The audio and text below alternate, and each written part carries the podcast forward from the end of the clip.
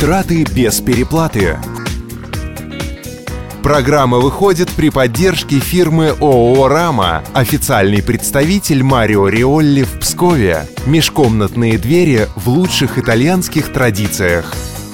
Всем привет! С вами Мария Саханенок. Продолжаем разбираться во всех тонкостях приобретения межкомнатных дверей. Сегодня докопаемся до сути, научимся ориентироваться в материалах для дверей. Из чего только не делают сегодня двери. Здесь тебе и натуральное дерево, и МДФ, и ДСП. Плюс еще десяток названий, которые сразу и не запомнишь. Поэтому давайте по порядку. Итак, вариант номер один. Двери из цельного массива дерева. Самые популярные – из дуба, ясени, сосны и ореха. Слова «массивно» и «надолго» – это про них. Помимо элитного внешнего вида, такие двери обладают прочностью, долговечностью, надежностью, неплохой звукоизоляцией и теплостойкостью. Однако есть существенный минус. Двери из массива плохо переносят влажность и перепады температуры. Со временем такую дверь может, что называется, повести. Если на дверь из цельного дерева не хватает денег, неплохой альтернативой может стать дверь из клееного массива. Ее полотно образует несколько деревянных частей, склеенных под давлением. По-другому их называют евробрусом. Двери, может, и чуть менее прочные, чем массив, но выглядят не хуже, да и цена не так кусается. Второй вариант – двери из МДФ. Это древесно-волокнистая плита средней плотности. Ее получают методом сухого прессования древесной стружки.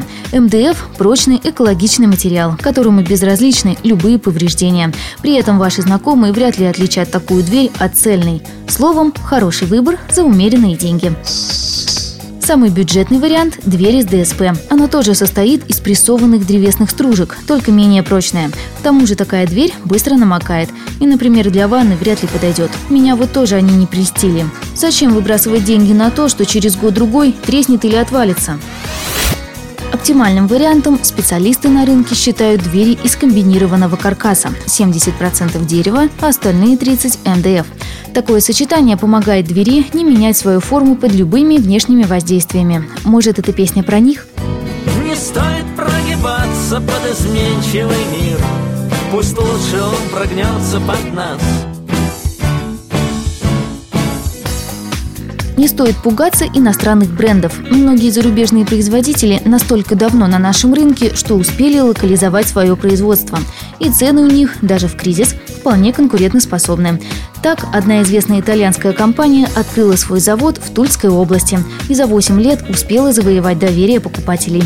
Можно и обойтись без поездок в другой город, а найти хорошие двери в псковских магазинах. Но в любом случае выбор за вами. Дорогие слушатели, если вы еще сомневаетесь, на кой вам сдались межкомнатные двери, расскажу одну историю.